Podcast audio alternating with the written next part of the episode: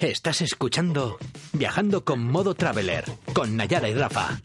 De Modo Traveler, en radioviajera.com.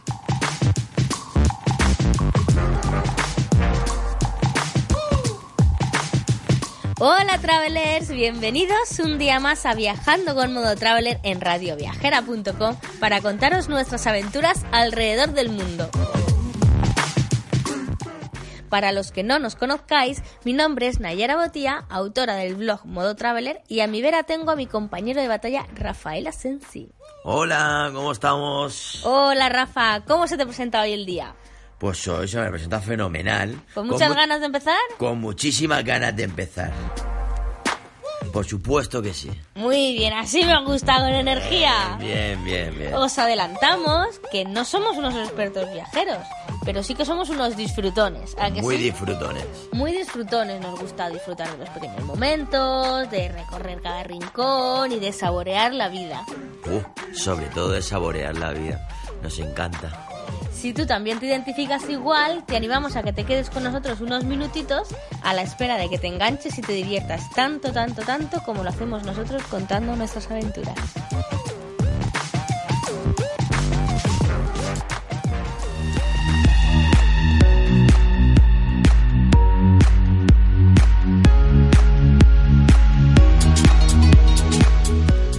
Queremos dar la bienvenida a Paula y a Dani del blog Nos Vamos de Rutica. Hola chicos, un placer teneros por aquí. Hola, muy buenas. Hola chicos, muchas gracias por invitarnos. Para nosotros es un placer poder contar nuestra experiencia con todos vosotros.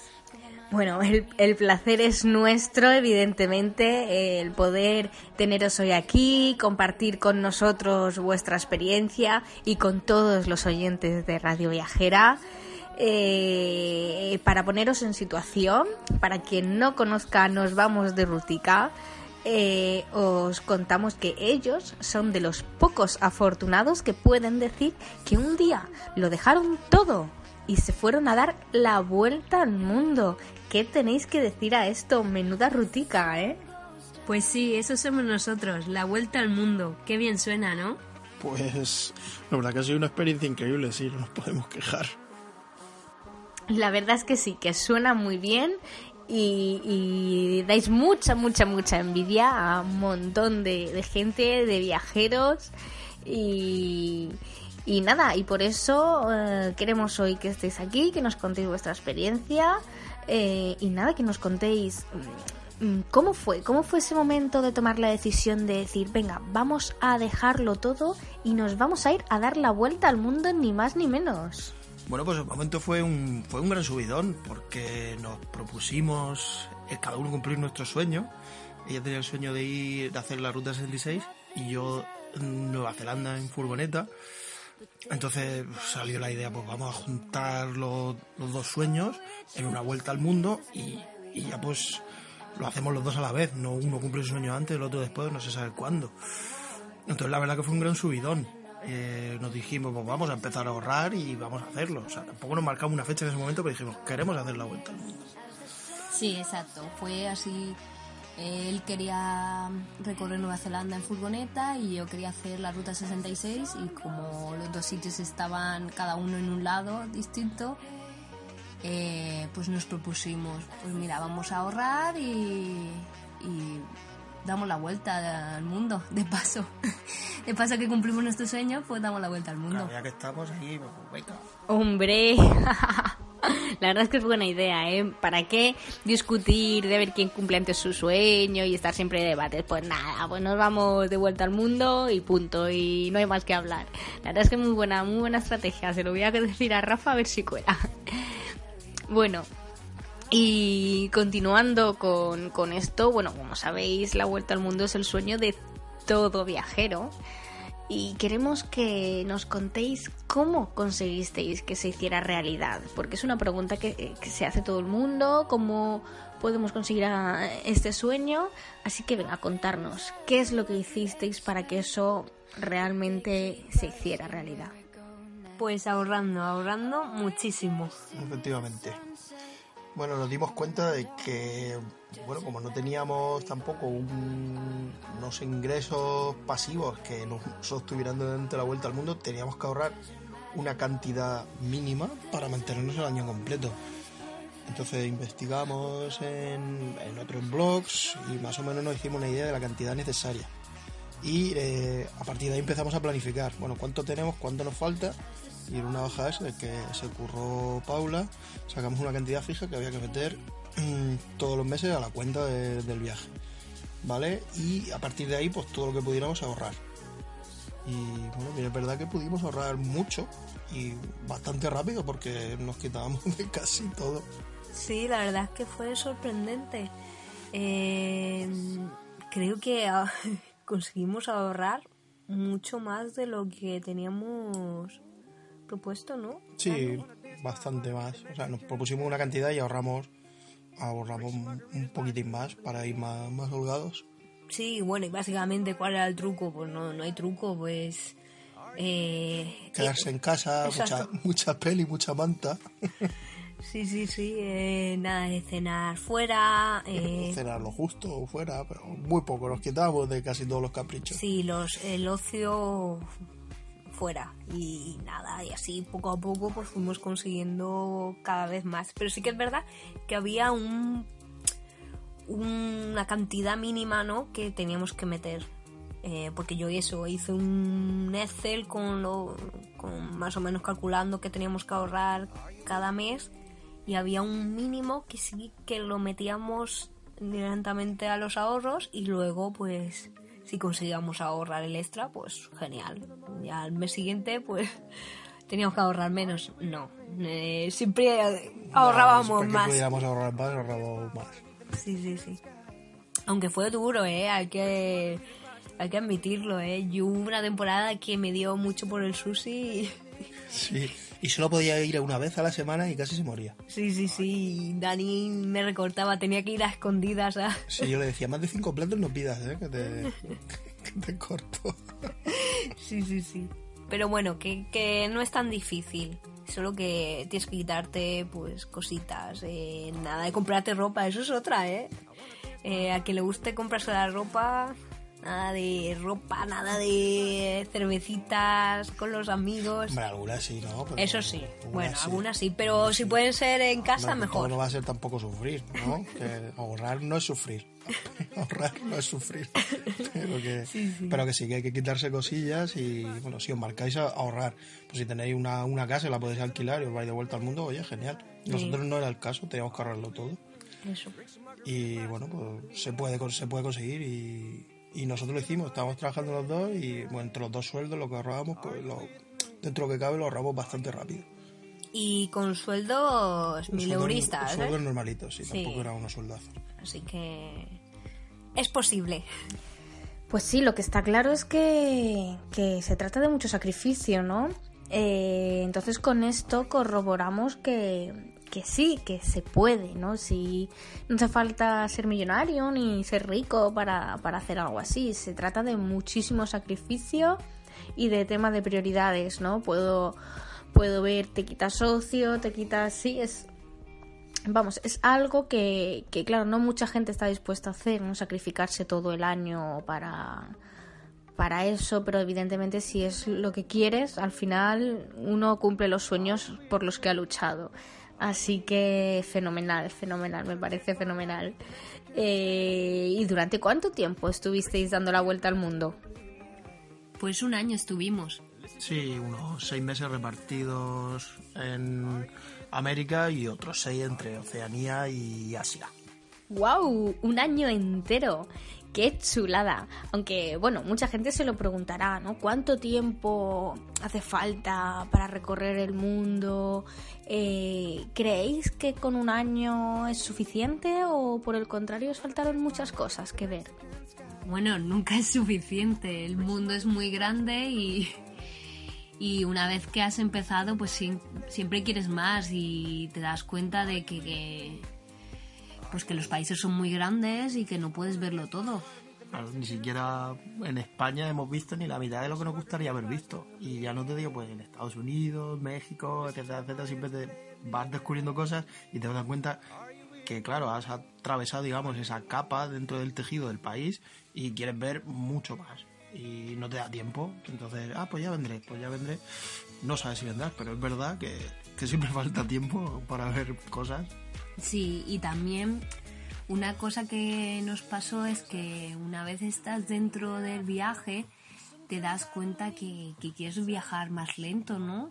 y quieres descubrir eh, poco a poco el país, pero ¿qué pasa? Que intentas un poco llegar a, por ejemplo, nosotros queríamos llegar a disfrutar el verano de Nueva Zelanda y, y nos pilló un poco como, vamos deprisa, tenemos que comprar el vuelo porque tenemos que llegar porque si no el verano se va a pasar y... Efectivamente, no teníamos muchas fechas eh, preestablecidas, pero la de, la de cruzar el Pacífico para llegar a Nueva Zelanda es así, porque queríamos estar para el verano en, en esa parte del mundo. Pero bueno, por lo demás, pues sí, intentamos ir un poco a nuestro ritmo. Aún así, pues siempre falta, siempre falta tiempo. Sí. O sea, de- nos hubiese gustado más tiempo, pero bueno. Estuvo bien, ¿no? Hombre, y tanto que estuvo bien, bueno, ya puedo imaginar que estaría súper bien. Pero bueno, eh, eh, me ha gustado eso que, que has dicho, Paula, de, de lo de viajar lento.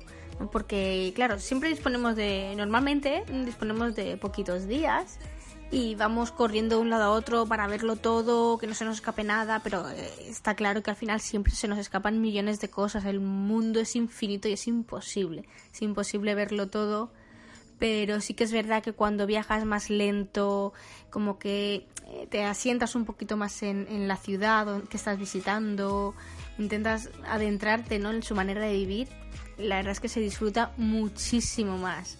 Así que me ha gustado mucho eso de, de- de viajar lento porque, porque sí, es como realmente se disfrutan las cosas. Aún así, siempre vamos a tener un tiempo limitado para, para hacerlo. Eh, así que eh, me gustaría que me dijerais eh, cuánto tiempo recomendáis para dar la vuelta al mundo. Decirme un mínimo. Bueno, a ver, no creo que haya ningún tiempo. No, ni mínimo ni máximo. Creemos que un año está muy bien y que más o menos te lo puedes permitir un año dando la vuelta al mundo y que no tampoco se te hace muy muy pesado. Pero, pero vamos, perfectamente la puedes hacer en 80 días, ¿no? Hay gente que lo ha hecho en 80 días. Se puede hacer muy rápido, pero mm, o sea, no da tiempo realmente eh, a nada, ¿no? Para hacer un- una vuelta al mundo donde medianamente te empapes de, de la cultura, de la gente, mm, de lugares, de, de cada país, de cada sitio del que visitas, necesitas un mínimo. Quizás ese mínimo podríamos decir seis meses. Vale, eh, seis meses podría estar muy bien, seis meses a un año. A partir de ahí, pues ya pues según cómo estés, el, cómo tengas el, cuerpo, también los ahorros son importantes. Exacto. O sea, yo creo eh, que un mes en cada país, mínimo, ¿eh? Porque noso- bueno, nosotros intentamos ah, seguir esa regla, estar mínimo un mes en cada país y creemos que, que es- si queréis ver pues 12 países, perfecto. Si queréis ver más, pues a lo mejor pues un, contando un mes por cada país. Yo creo que esa es la, la clave. Aproximadamente esa fue, no fue una regla, fue saliendo así, pero sí, un mes, lo que hicimos nosotros aproximadamente en cada país. Pues sí, estoy de acuerdo con vosotros. Yo creo que un mínimo de, de un mes por país yo creo que está fenomenal. Y si tienes más, más de un año, pues muchísimo mejor, ¿verdad? Bueno, ahora retrocediendo un poquito antes de, de hacer el viaje, mucha gente se preguntará mm, cómo es organizar un viaje tan largo si ya nos comemos la cabeza por organizar un viaje de una semana, 10 días eh, un año entero debe ser una locura. Entonces, contarnos cómo fue la preparación, la gestión de visados, vacunas, investigar cada lugar, haceros un planning. ¿Hay mucho esfuerzo detrás de esto? Bueno, esto creemos que depende mucho de la personalidad de cada uno. La verdad es que nosotros somos bastante pasotas, ¿no? Y lo hicimos todo un poquito al tuntún. Sí que es verdad que yo preparé todo lo que es el tema de visados, el presupuesto, más o menos qué países íbamos a ver, que luego no fue así, que hicimos bastante menos. Pero lo que es en sí la preparación, pues es que al final mm, te tienes que dejar llevar. Es que te das cuenta que no puedes tenerlo todo controlado. Y si lo tienes todo controlado, al final surge cualquier cosa y, cambian los planes. ¿No, Dani? Bueno, nosotros teníamos un plan general, eh, una planificación general, de, queremos ver estos países, eh, queremos ver pues estos highlights, lo que más nos gustaría ver.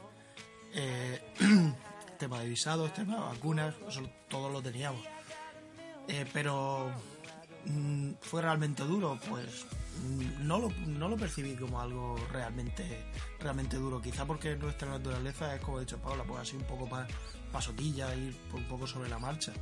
Eh, es mejor, es peor, no lo sé. Nuestra experiencia pues nos ha ido bien. A lo mejor a otras personas pues les puede ir mal.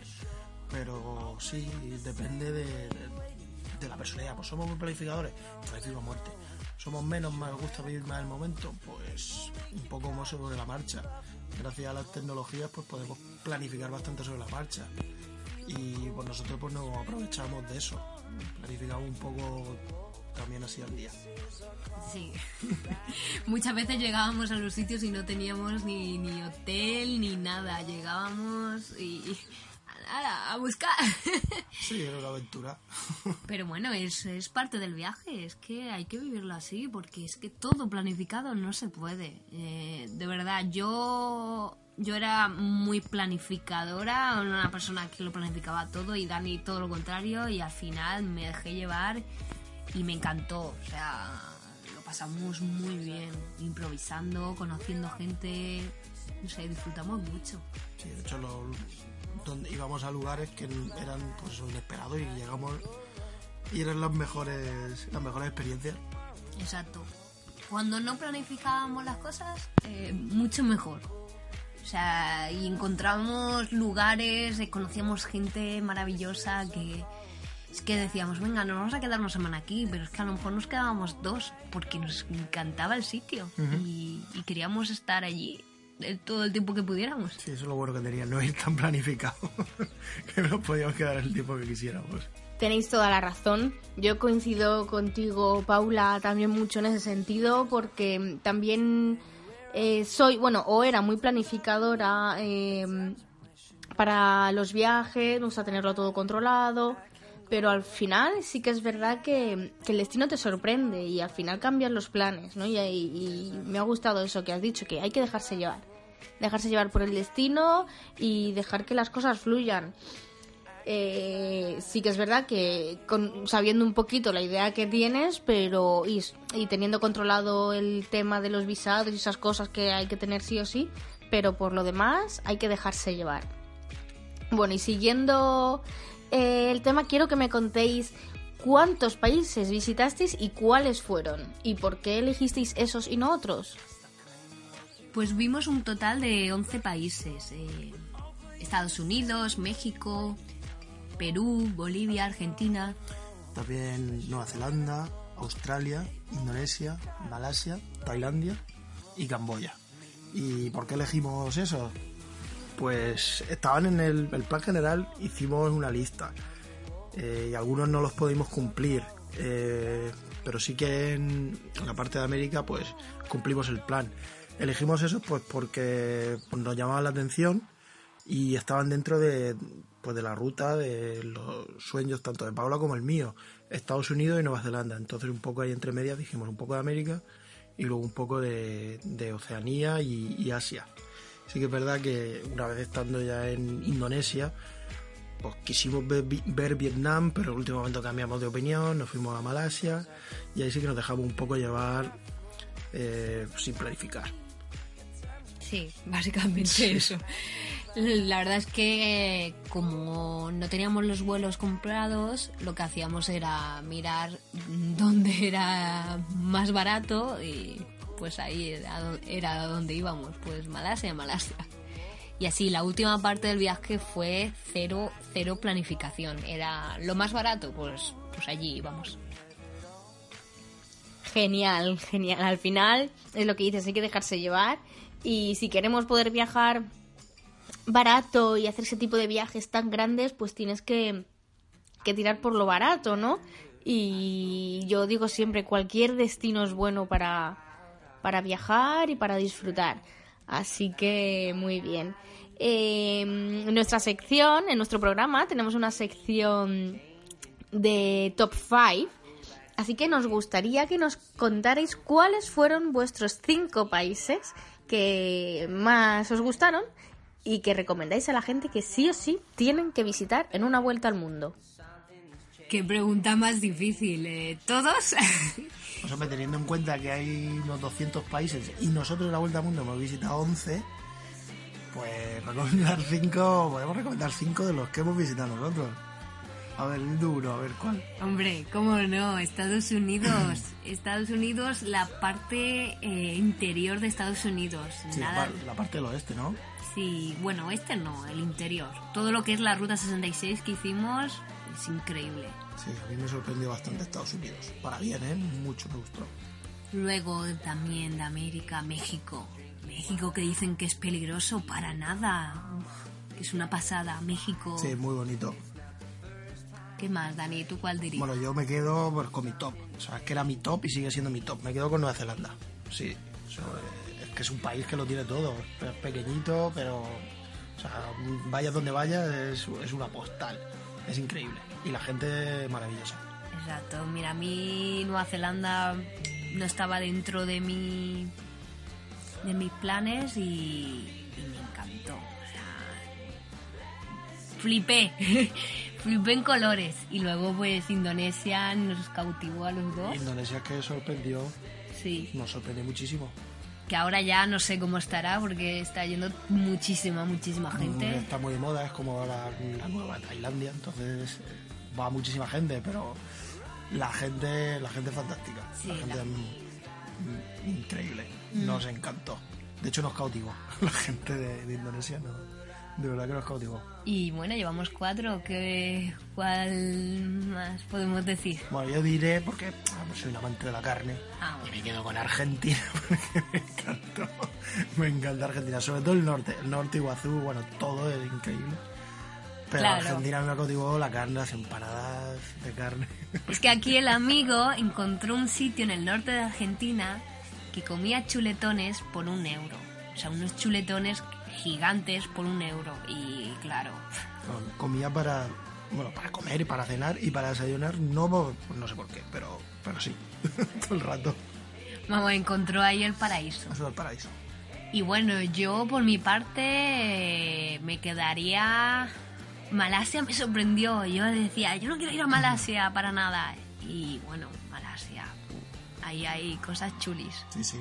Muy, muy, muy chulo. Penang. Paula se quedaría a vivir en Penang. Sí, sí, pero bueno, ahora, ahora, ahora contamos, ahora contamos. Dani, nos has abierto el apetito ahora mismo con ese chuletón de Argentina, que ya te preguntaremos eh, cuál fue exactamente ese lugar, porque eso hay que catarlo. Y bueno, hablando un poquito ya que hemos, ah, hemos salido con el tema de la gastronomía, eh, os cuento, en, este programa, como sabéis, también tenemos una sección que habla de gastronomía, que se llama Así da gusto. Así que para darle un poquito de vidilla a nuestra parte favorita de viajar, que es el comer, eh, queremos que nos contéis, comidas del mundo, ¿cuál ha sido la comida más rica que habéis probado y la más rara? ¿Y dónde fue? Bueno, bueno, esta es la mejor parte, yo creo. Con los cebaritas que somos con la comida, Uno más que otro, pero... sí, sobre todo yo. Bueno, yo me quedo con una sopa china que probé en Penang, en Georgetown. Que estaba, madre mía, que yo era increíble. Era una sopa, ¿no? es que era muy sencilla, con que llevaba noodles, ¿no? Sí, una sopa con, con unos noodles finos. con unos eh, finos. Y llevaba eh, las empanadillas estas, los, los dumplings. los dumplings. Bueno, aquello era... Yo, vamos, fuimos a Penán, luego nos fuimos a Lankawi y le dije de volver otra vez a Penán porque quería volver para comer sopa. Exacto. Aquello es increíble. Se llamaba Wonton Mi. Es lo único que me acuerdo de comida de esta rara que luego quise hacerlo en casa, pero eso es Eh, imposible. Llevaba pork, no era cerdo con, Con gamba. dumpling de cerdo, luego llevaba gamba y y una verdurita y una salsa de pescado, llevaba un, llevaba un montón de cosas. Parecía fácil, pero llevaba un montón de cosas. Que va, llevaban muchísimos Mm. ingredientes, pero aquello era... Y encima, lo mejor era que, que era un sitio más cutre que, que vimos. O sea, aquello era un bar ahí mugriento, pero bueno, estaba todo delicioso. Tengo muy buenos recuerdos. Estaba, estaba muy rico. Tengo que reconocer que esa sopa estaba espectacular. Y ahí en, ahí en Penal es que todo está muy bueno. Sí. Es un sitio que casi todo lo que hacían, riquísimo. Probaban muchas cosas, de todo, pero lo, sí que es verdad que lo que más nos gustó, que repetimos muchas veces, fue la, fue la sopa esta. Y bueno, luego lo más raro, raro, pues a ver, los insectos, por supuesto, en, en Tailandia, que los probé yo. Y, Y yo también. ¿Tú también lo probaste? Sí, Ah, pensaba bueno. que lo habías probado. Que por cierto, saben a panchitos. eh, no, no hay que escandalizarse. eh, No, no sabe, o sea, no sabe raro. no. Pasa que es el, es el esqueleto, el exoesqueleto del insecto, que está frito, entonces ya eso no lleva carne ni nada, es solo es crujiente, es casi, sí, es casi como comerte un kiko. Sí, sabía eso, a- como a panchitos, a Es kikos. como comerte un kiko, pero picante, porque le echan salsa picante y, y nada. Lo único que, pues sí, coges, metes la mano en la bolsa y dices, a ver qué saco. Anda, un moscardón. Un moscardo. Hola, ¿qué saco? Un saltamontes. Hola, venga, ¿y esto que es una avispa? Oh, entonces, pues, comes toda clase de insectos, pero todos saben iguales. Realmente. Eh, cosas más raras. Mm, a ver, no recuerdo los nombres, pero cuando estuve yo solo en, en Lombok, que fui a hacer el volcán Rinjani, pues me quedé con una familia, una familia indonesia y me dieron a probar comida típica de la que hacían para ellos todos los días y no tengo los nombres, pero me- recuerdo que me dieron a, probar pues un- un pescado curado que estaba muy fuerte, que lo pescaban en el río. Eh, luego una bebida que llevaba como una gelatina dentro. También era súper, súper raro, tenía una textura... Digo, ¿esto qué será? ¿Esto cómo se hace? A ver, no recuerdo con, con qué se hacía. Y tenía como un aspecto así lechoso, a saber lo que me echa la boca, pero eso era súper raro. Eso era muy raro. Ahora, no sabía mal, no sabía mal, estaba bueno. Y bueno, básicamente, pues, pues es así lo más, lo más raro que hemos Sí. comido. Y, y lo más rico, pues la, la sopa. Y bueno, muchas más cosas si nos ponemos a, a recordar, pero Pero con eso creo sí, que... ahí creo que podemos, podemos dar con eso. Y el chuletón argentino, ¿eh? Que no se os olvide. Bueno, la verdad es que no suena nada apetecible eso que acabas de contar, Dani. Pero ha estado, ha estado muy interesante saber esas comidas raras que hay por el mundo. Y nada, ya nos vamos acercando al final de esta entrevista que nos da mucha penita. Así que nos gustaría que nos, eh, que nos dijerais qué recomendaríais a alguien que quiere dar la vuelta al mundo. Bueno, lo que creemos que es importante es que haya un plan. Eh, hay que planificarlo. Porque. Porque cuesta bastante dar el paso. Y bueno, yo creo que soy de las que mejor no contarlo alrededor. Primero tú haz tu plan, haz tu idea y. Y ya cuando lo tengas ya todos los vuelos comprados, ya, ya lo dices, porque si no te van a decir ¡Estás loco! de loco para arriba. No sé, ¿tú qué dirías, Dani? Pues no hay que pensar mucho, o sea, sí, planificar, por supuesto, pero eh, da- dar el paso es me voy. Porque si te paras a pensarlo mucho, no lo haces. Eh, es, es sopesar, ¿de verdad quiero hacerlo? Sí, pues voy a hacerlo porque es que luego te das cuenta que lo vas dejando y, no, no lo haces. Entonces, el, el que tenga un- una idea de voy a hacer una vuelta al mundo, eh, que de verdad que se lance porque no hay ningún problema allá afuera, se puede hacer una vuelta al mundo uno mismo sin necesidad de, de tener todo contratado, lo puedes hacer tú, tú por tu cuenta, es más, eh, te va a ayudar mucho a valerte por, por ti mismo en, cualquier país. Eh, te das cuenta de que en todos los países eh, se puede conseguir de todo. Mm, así que no, no es realmente un, un problema viajar por casi cualquier país. Así que si tenéis pensado en hacer una vuelta al mundo, de verdad, animaros. Hay mucha gente que lo ha hecho, así que falta de ayuda no... O sea, ayuda, ayuda no nos va, a- nos va a faltar, desde luego. Y bueno, eh, mi pequeño consejo o truquillo es que si estás dudando en hacerlo, tú primero lo planificas, ¿no? Y, y pues ahorras y todo lo que conlleva todos los preparativos, ¿no? Pero el, el paso clave es comprarse el vuelo. Una vez que tengas el primer vuelo comprado, el billete de ida, ya no hay vuelta atrás. Es como, ya está, ya empieza. Y así fue como nosotros lo conseguimos, porque era, sí, sí, lo vamos a hacer, pero siempre... No, acab- no acabábamos de dar el paso. Exacto, era Es ya el bueno. momento, es ya el momento. Sí, pero yo un día me levanté, vi el vuelo a Nueva York, que era nuestro primer destino, muy barato, y dije, además fue el, el 1 de enero. me levanté por la mañana, me llegó una alarma, una alerta de que el vuelo a Nueva York era barato, y le dije, Dani, que el vuelo es barato. Ahora, ahora. Digo, voy a comprarlo. Y él estaba medio dormido. Si yo estaba durmiendo, yo creo que le dije sí y, seguí durmiendo. Sí. Y pues yo me salí con la mía y lo compré. Y nada, y así, y así fue como, como iniciamos eh, esta vuelta al mundo ¿no? que llevamos a cabo. Pues sí, al final hay que dar el primer paso y de ahí ya no se escapa nadie, ¿verdad? Nosotros también somos muy así de cogemos el billete y de aquí a que salga el viaje ya tendremos tiempo de planificar y de pensar, porque si no es que no lo haces. Así que nada, muchísimas gracias por estar aquí con nosotros. Nos ha encantado escuchar vuestra experiencia. Y ahora sí, una última pregunta. ¿Este viaje os ha cambiado la vida? Cambiar la vida, pues a ver, quizás pronto para valorar eh, las consecuencias de- del viaje, ¿vale? Porque bien es verdad que eh, ha sido volver y no hemos terminado de encajar como, como esperábamos y nos está costando un poquito arrancar, ¿vale? Entonces, el valorar lo que es toda la experiencia de la vuelta al mundo es algo que ahora va saliendo poquito a poco, por lo menos como yo lo veo. ¿Me ha cambiado la vida? Pues yo creo que sí, aunque todavía no lo, no lo estoy valorando como, como debería.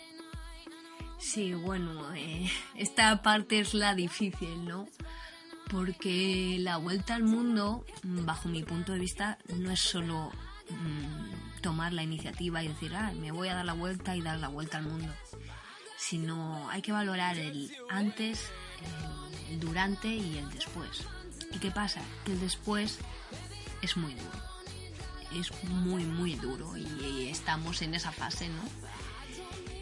Eh, entonces, claro, como dice Dani, es complicado ahora mismo poder decir, bueno, eh, ¿lo recomendamos? Sí, vamos, mm, lo tenemos claro. Pero para nosotros, quizás eh, el volver, como no teníamos un plan para después, que se fue nuestro error, es una cosa que recomendamos, tener un plan para después, ¿no? Sí, pues si Pues- tenéis la posibilidad de pedir una excedencia en el trabajo, iros un año, volver y recuperar vuestro trabajo un poco, pues adelante. Oye, que durante el viaje es otra cosa, pues genial. Mm, Nosotros poco volvimos y nos, nos encontramos con que las cosas, pues, a nosotros fluían a, un, a una velocidad y aquí fluyen a otra. Entonces, digamos que nos llevamos un baño de, reali- de realidad un, tan- un tanto traumático. Y esa estamos ahí recuperando. Y bueno, su- supongo no, sé, o sea, sé ciencia cierta que, este viaje nos ha cambiado totalmente. Pero es algo que, que va saliendo, o sea, va aflorando poco a poco y, y lo iremos valorando más con el tiempo.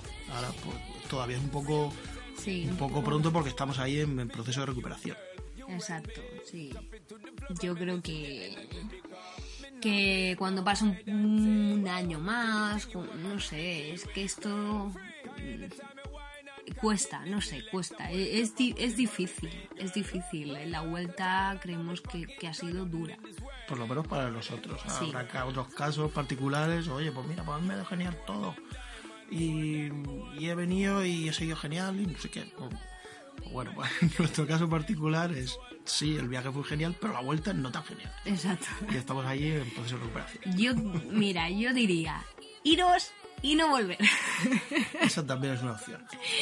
Vete, pero nunca vuelvas. Quédate dando vueltas al mundo para siempre. Ininterrumpidamente. In- Exacto. Como la estación espacial. Está bien saber ese punto de realidad, ¿no? Porque el viaje está claro que no es solo el viaje, sino qué pasará después.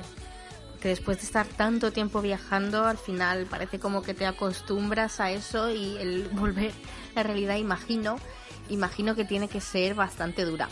Pero estoy convencidísima de que con la alegría que tenéis, esa energía y con ese pedazo de experiencia que tenéis, que aunque digáis que la ha hecho mucha gente, no la ha hecho tanta gente, eh, os, va, os va a abrir las puertas a un montón de, de cosas, de proyectos y segurísima estoy que a partir de aquí mm, va, va a fluir de maravilla todo con vosotros. Y lo dicho, muchísimas gracias Paula, Dani, por venir a nuestro programa, por venir a Radio Viajera y contar vuestra experiencia. Pero sobre todo, por todos esos consejos que nos habéis dado, que seguro que nos serán muy útiles a todos los que os estamos escuchando. Muchísimas gracias a vosotros, ha sido un placer poder estar aquí en este programa y contar pues nuestra experiencia. Sí, muchísimas gracias por, por invitarnos. eh, hemos estado muy, muy a gusto, de verdad, con vosotros. Y bueno, esperamos, bueno, esperamos que sirvan todo- todos nues- nuestros consejos, bueno, lo que hemos, lo que hemos podido aportar. Y nada, a viajar, a dar la vuelta al mundo y a vivir. Eso, que son dos días. Eso digo yo, a viajar y a disfrutar y a vivir y descubrir el mundo. Eh, nada, muchísimas gracias de nuevo y nos vemos pronto. Adiós chicos, muchas gracias. Venga, hasta luego. Just you and me.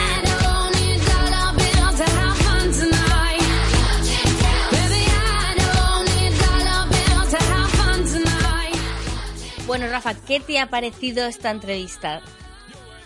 Pues me ha parecido genial.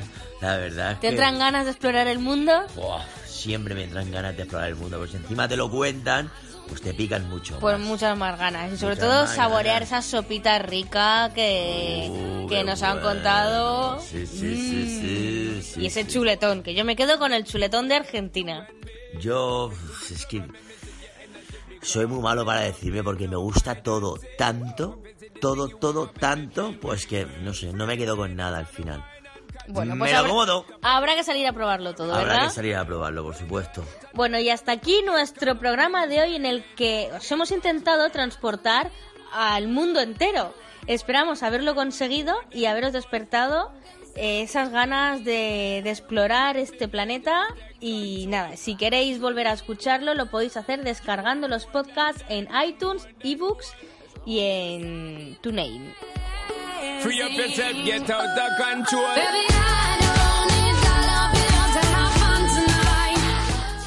Recordad que nos podéis escribir y seguirnos también a través de Facebook y YouTube como Modo Traveler y en Twitter e Instagram como Nayara Utia.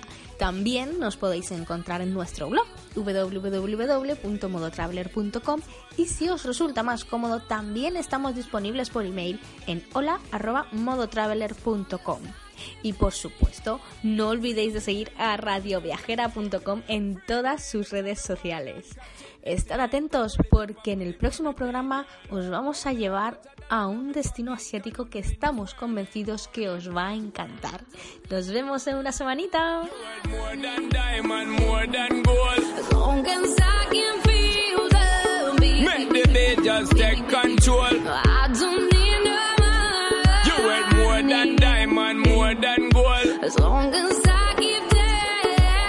Free up yourself, get out of control. Baby,